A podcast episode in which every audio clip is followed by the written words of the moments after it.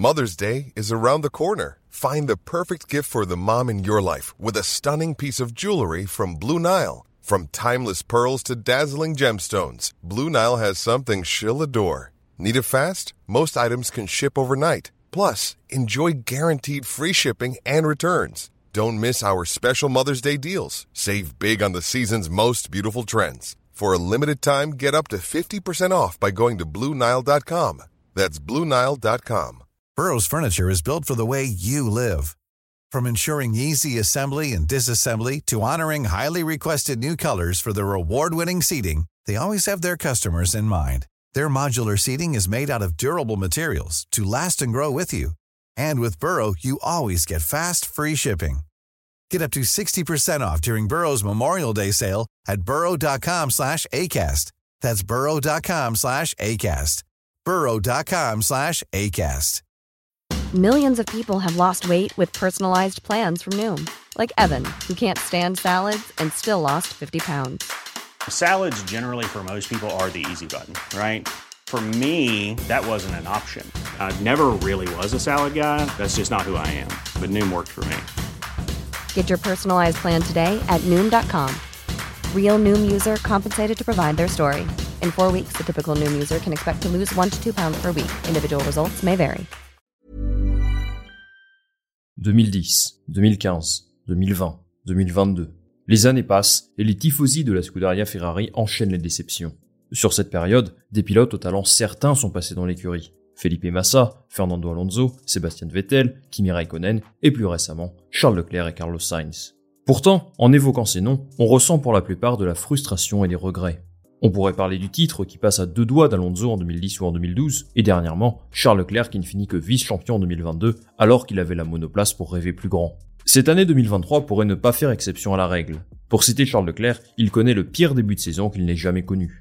Entre erreurs de stratégie, problèmes mécaniques, instabilité politique et voitures pas au niveau, beaucoup sont les causes qui font que les fans de la Scuderia Ferrari attendent depuis 15 ans un nouveau titre de champion du monde. Aujourd'hui dans cette vidéo, retour sur 15 saisons de désillusion pour la prestigieuse écurie italienne. Avant toute chose, je tiens à dire que ce format de vidéo sur la chaîne m'a été inspiré par deux personnes. Un Max de foot qui fait des vidéos très qualitatives sur des événements du passé dans le football et Valfoot qui raconte avec brio des histoires de football plus ou moins lointaines. Sans eux, ce format n'existerait pas, alors n'hésitez pas à jeter un coup d'œil à leur contenu. 21 octobre 2007. Cette date doit forcément vous faire sourire si vous supportez Ferrari. C'est le jour où Kimi Raikkonen a décroché son seul titre de champion du monde à l'issue d'un Grand Prix du Brésil riche en émotions. Ce n'est pas le dernier titre obtenu par Ferrari, puisqu'ils ont été sacrés champions constructeurs en 2008. Mais ce titre, personne ne s'en souvient vraiment. L'année 2008 marque plutôt l'avènement de Lewis Hamilton, qui remporte son premier titre de champion du monde au Brésil devant son adversaire, Felipe Massa. Le scénario était fou et vous vous rappelez sans doute du final de ce Grand Prix incroyable. Cet échec de Massa constitue déjà une grande désillusion, pour Massa bien sûr, mais aussi pour son écurie. Avec le même duo de pilotes, Raikkonen-Massa, Ferrari attaque donc la saison 2009 avec beaucoup d'ambition, mais ils font preuve d'une certaine prudence. De nouveaux règlements techniques pourraient bouleverser l'ordre établi, et aucune écurie n'est à l'abri de connaître une surprise positive comme négative. À ce jeu-là, c'est surtout Brown GP qui impressionne. L'écurie née des cendres d'Honda s'impose rapidement comme la force numéro 1 du plateau grâce à plusieurs innovations, comme le fameux double diffuseur. Ferrari de son côté rate son début de championnat, Zéro point inscrit sur les trois premières courses, leur monoplace, la Ferrari F60, n'est pas au niveau, même si la victoire de Kimi Raikkonen à Spa redonne du baume au cœur aux supporters. La F60 avait tout simplement trop de retard pour rattraper Red Bull et Brown GP, les deux grands gagnants de ces nouvelles réglementations. Il termine quatrième au classement constructeur, ce qui constitue évidemment un échec retentissant pour une écurie de ce standing. Pourtant, Ferrari aborde l'année 2010 en confiance, porté par sa fin de saison 2009 plus cohérente. Surtout, un nouveau visage bien connu des fans de Formule 1 débarque dans l'écurie. Il s'agit de Fernando Alonso, un double champion du monde qui traînait son spleen avec Renault au milieu de tableau. Alonso était très proche de Ferrari depuis un moment, et la Scuderia cherchait un remplaçant à Kimi Raikkonen, dont le contrat était devenu un petit peu trop onéreux pour leurs finances. Il dispute sa première course avec Ferrari à Bahreïn et il remporte le Grand Prix juste devant son coéquipier Felipe Massa, ce qui envoie un message clair à la concurrence. La Scuderia va jouer le titre cette année et Alonso porte à merveille les ambitions retrouvées de son équipe. Sauf que ça ne s'est pas exactement passé comme ça. À la suite de succès, il a fallu 10 courses à Ferrari pour retrouver la victoire. 10 courses, c'est très long. Mais ils conservent pourtant leur chance de jouer le titre jusqu'au bout, grâce à un haut de tableau plus serré que jamais. McLaren, Red Bull et Ferrari se disputent le championnat, et chacun remporte des victoires de prestige tour à tour. Pour Ferrari, c'est sur le circuit d'Ockenheim en Allemagne qu'Alonso retrouve la victoire. Ce même Alonso remporte ensuite trois victoires en fin de saison, ce qui lui permet de se relancer complètement pour le titre. Mais lors de la dernière manche du championnat à Abu Dhabi, c'est finalement Sébastien Vettel qui l'emporte, et qui brise les rêves d'un Fernando Alonso resté bloqué toute la course derrière la Renault de Vitaly Petrov. Cette saison est particulièrement frustrante, parce que Ferrari aurait pu gagner l'un des deux championnats. Felipe Massa en particulier n'était pas au niveau, et la fiabilité moteur leur a parfois fait défaut. Ferrari a raté une opportunité unique de remporter un titre supplémentaire, d'autant plus que la saison 2011 ne va rien leur réserver. Ready to pop the question? The jewelers at BlueNile.com have got sparkle down to a science with beautiful lab-grown diamonds worthy of your most brilliant moments. Their lab grown diamonds are independently graded and guaranteed identical to natural diamonds, and they're ready to ship to your door. Go to Bluenile.com and use promo code LISTEN to get $50 off your purchase of $500 or more. That's code LISTEN at Bluenile.com for $50 off. Bluenile.com code LISTEN. Burrow is a furniture company known for timeless design and thoughtful construction, and free shipping, and that extends to their outdoor collection.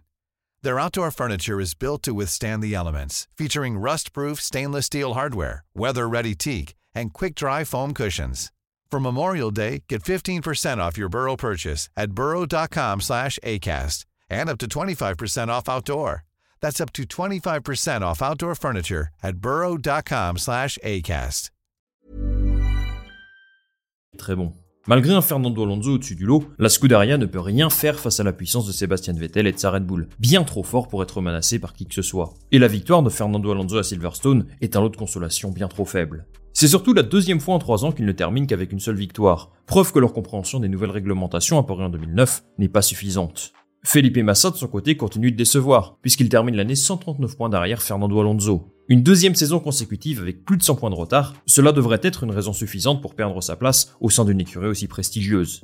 Mais non, la direction de l'équipe continue de faire confiance en Massa, et c'est avec le même duo de pilotes qu'ils entament la saison 2012. Et cette année-là, il semble y avoir beaucoup plus de possibilités de briller pour les autres écuries, pas seulement pour Red Bull. Preuve en est, il y a eu 7 vainqueurs de Grand Prix différents sur les 7 premières courses, dont Fernando Alonso lors du Grand Prix de Malaisie. La performance d'Alonso est encore une fois au-dessus du niveau réel de sa monoplace. D'un point de vue performance, la Ferrari F2012 était moins compétitive que la Red Bull, sans aucun doute. Mais l'écurie donnait l'impression de tirer le maximum de la voiture à chaque course. Alors soyons clairs, cette monoplace n'était pas dépourvue de qualité. Elle était surtout très efficace sur différents types de circuits, et particulièrement forte dans des conditions humides. C'est ce qui a permis à Fernando Alonso d'inscrire de jolis points tout le long de l'année, et de décrocher de belles victoires, au Grand Prix d'Europe à Valence notamment. Mais plusieurs erreurs stratégiques, combinées à une sacrée malchance, ont ruiné les chances de Ferrari de remporter un titre à nouveau. Je pense notamment au Grand Prix du Japon, où Raikkonen a mis fin aux chances d'Alonso de gagner la course. Mais c'est surtout le dernier Grand Prix de la saison qui reste dans les mémoires. Pour gagner le titre, Alonso devait rattraper un retard de 13 points sur Sébastien Vettel. Dans une course absolument épique, Vettel a perdu virtuellement le titre pendant un moment, à cause d'un contact avec Bruno Senna, le reléguant à la 22e place. Mais Vettel réussit finalement à remonter jusqu'à la 6e place, ce qui est suffisant pour remporter le championnat devant Fernando Alonso, qui termine pourtant deuxième.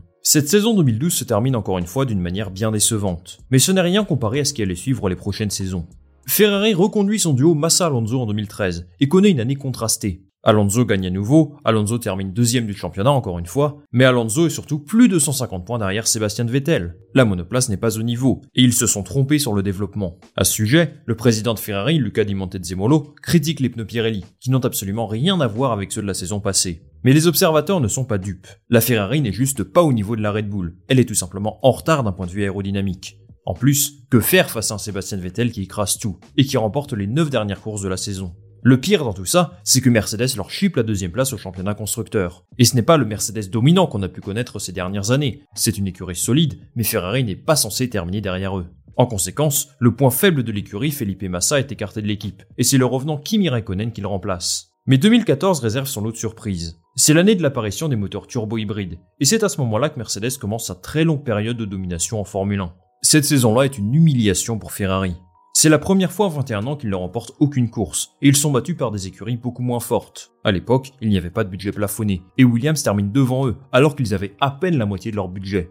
Leur moteur est considéré comme le plus faible de toute la grille par les observateurs de l'époque, et malgré une saison encore très convaincante d'Alonso, la Scuderia connaît une fin de cycle cruelle. Ils ne sont pas à la hauteur des nouvelles réglementations, et ça s'en ressent en interne. Stefano Dominicali, que vous connaissez très bien aujourd'hui, quitte son poste de team principal pour laisser place à Marco Mattiacci, qui est un cadre de Ferrari sur le marché nord-américain, mais un inconnu en Formule 1. Déçu des performances de sa Ferrari et en conflit avec son team principal, Fernando Alonso annonce quitter l'écurie pour McLaren, alors qu'il lui restait deux années de contrat. Ferrari ne tarde pas à faire des changements pour tenter de rebondir dès 2015. Il nomme un nouveau responsable d'écurie, le troisième en sept mois, en la personne de Maurizio Arrivabene. Surtout, il recrute le quadruple champion du monde Sébastien Vettel, qui vient de connaître une saison très difficile avec Red Bull, mais qui a encore soif de victoire. Et cela se confirme dès la deuxième course. Vettel remporte le Grand Prix de Malaisie et laisse exploser sa joie. C'est à partir de là que Ferrari se positionne comme concurrent direct de Mercedes pour le titre. Soyons clairs, ils sont encore loin. Vettel termine la saison 3 à plus de 100 points du champion Hamilton. Mais il y a des signaux positifs. Ils ont totalement relancé la machine après une année 2014 à oublier, ce qui n'est pas le cas de tout le monde. Red Bull par exemple en 2015 est en plein cauchemar. Mais Ferrari a réussi à rebondir grâce à des changements internes, notamment au niveau de son département technique. Avec 3 victoires et plus de 400 points au compteur, Ferrari a retrouvé des couleurs, et elle permet à ses fans de rêver d'une lutte avec Mercedes en 2016. Malheureusement, tout ne se passe pas comme prévu. Tous les yeux sont rivés sur Lewis Hamilton et Nico Rosberg, qui s'offrent une lutte acharnée en piste pour tenter de devenir champion du monde. Cette saison-là, Ferrari est relégué au second plan. Mercedes n'a aucune concurrence, et ni Vettel ni Raikkonen ne retrouvent le plaisir de la victoire. Même s'ils ont réussi à régler leurs problèmes au fur et à mesure de l'année, ils ont perdu beaucoup de points au moment où ils étaient les plus forts. Le résultat, c'est une année extrêmement frustrante. Avant d'attaquer la saison 2017, Ferrari procède à des changements en interne. Leur directeur technique, James Allison, quitte l'écurie, et c'est Mattia Binotto qui le remplace dans ce rôle. Vettel et Raikkonen restent en place malgré les déceptions récentes, et malgré le fait que Raikkonen ait terminé loin de son coéquipier encore une fois. Mais Arriva Bene fait le choix de la stabilité.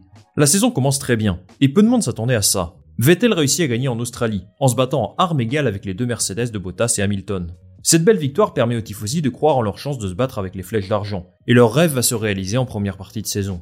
Jusqu'au Grand Prix d'Italie en septembre, Vettel se bat fièrement pour le titre face à Lewis Hamilton. Il est même devant lui au championnat alors qu'il reste à peine un tiers des courses à jouer. Pour la première fois depuis plus de 5 ans, le championnat pilote, mais aussi constructeur, sont accessibles. Malheureusement, et vous le savez tout comme moi, tout va très vite en Formule 1, et les espoirs de titre de Ferrari s'effondrent à partir du Grand Prix de Singapour. Alors qu'ils partaient respectivement premier et quatrième, Vettel et Raikkonen doivent abandonner suite à un accident dès le premier tour, tandis que Lewis Hamilton s'en va gagner la course tranquillement, assurément un tournant pour le titre.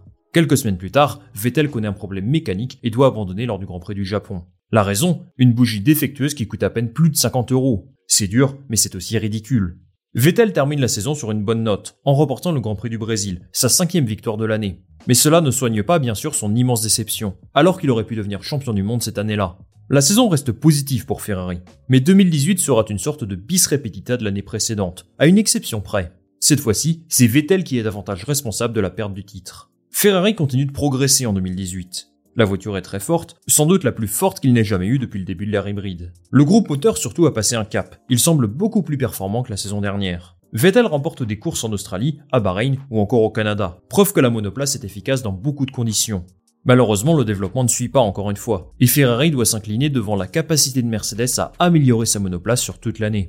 Ferrari pouvait jouer le titre au constructeur jusqu'au bout. D'abord parce que Bottas connaît une saison très mauvaise, mais surtout parce que la voiture est très cohérente. Vettel avait vraiment ses chances pour le titre, mais il commet trop d'erreurs pour espérer quoi que ce soit. À la fin de la saison, Kimi Raikkonen quitte l'écurie, malgré sa belle victoire lors du Grand Prix des États-Unis. Et vous savez qu'il remplace. Il predestinato, j'ai nommé Charles Leclerc. C'est aussi l'année où Mattia Binotto devient responsable de l'écurie, en lieu et place de Maurizio Arrivabene. La saison 2019 est dans la continuité de la précédente. Ferrari est censé être l'équipe qui peut challenger Mercedes pour le titre, ou en tout cas celle qui en est le plus proche. Mais pour citer Mattia Binotto, ils ont raté le design de la voiture dès l'hiver. Tout ça fait que Ferrari peut se battre pour les places d'honneur en début d'année, mais pas pour la victoire. Mais un choc intervient après la pause estivale. Charles Leclerc remporte successivement les Grands Prix de Belgique et d'Italie, tandis que Vettel s'impose à Singapour. Ferrari a la meilleure voiture de la grille à ce moment-là, et leur moteur semble étonnamment puissant. Ce réveil intervient un peu trop tard pour eux malheureusement. Le point positif, c'est que Vettel et Leclerc réalisent tous les deux une saison solide, même s'il y a beaucoup de tensions en piste. 2020 arrive, et là, Ferrari connaît peut-être la pire saison de son histoire récente. Cette saison est d'abord marquée par le scandale de leur accord secret avec la FIA, qui relègue Ferrari à la sixième place du championnat constructeur. Aujourd'hui, on ne connaît toujours pas en détail ce qu'il s'est passé, mais le moteur Ferrari n'était tout simplement pas légal en 2019, et la FIA les a certainement obligés à baisser la puissance de leur moteur. Il n'y a pas grand chose à retenir de cette année-là, si ce n'est un podium de Vettel en Turquie et deux autres de Leclerc en Autriche et à Silverstone. Mais cette situation sportive compliquée a eu des répercussions, qui s'en ressentent encore aujourd'hui. En tout cas, Vettel connaît une saison horrible chez Ferrari, et il est annoncé avant même le début de la saison qu'il partira. C'est Carlos Sainz qui le remplace, et lui et Leclerc vont redonner un peu de jeu aux supporters de Ferrari en 2021. Ils sont très loin de Red Bull et Mercedes, mais ils sont très réguliers et complémentaires. Grâce à 5 podiums notamment, ils décrochent la troisième place au championnat constructeur, et ambitionnent de jouer le titre dès la saison prochaine. C'est en tout cas ce que dit Mattia Binotto.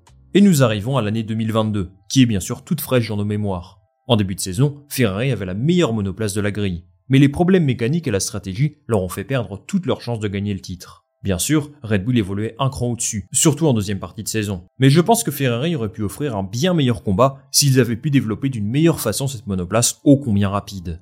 Il y a eu des erreurs des pilotes aussi. Leclerc comme ça, ils ont perdu des gros points des moments clés de la saison.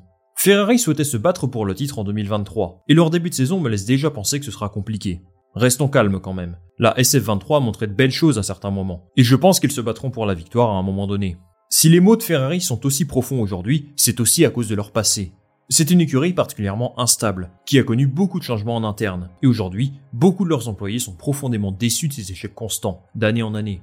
La place de Ferrari est évidemment en haut de tableau, et pour la beauté du sport, j'aimerais que l'ambition d'Enzo Ferrari se fasse ressentir davantage en piste. À eux de nous prouver qu'ils sont capables de faire honneur à leur glorieux passé. Et vous, qu'est-ce que vous pensez de ces 15 saisons d'échecs de Ferrari? Les pensez-vous capables de jouer le titre ces prochaines saisons, ou pensez-vous que cette mauvaise série va continuer? Dites-moi tout ça en commentaire, et moi je lirai ça avec attention. Merci beaucoup d'être resté jusqu'au bout. Comme d'habitude, si vous souhaitez m'aider à faire grandir la chaîne, vous pouvez liker cette vidéo, la partager autour de vous et surtout vous abonner. Ça m'aide énormément. On se retrouve très vite pour une nouvelle vidéo. Salut à la prochaine.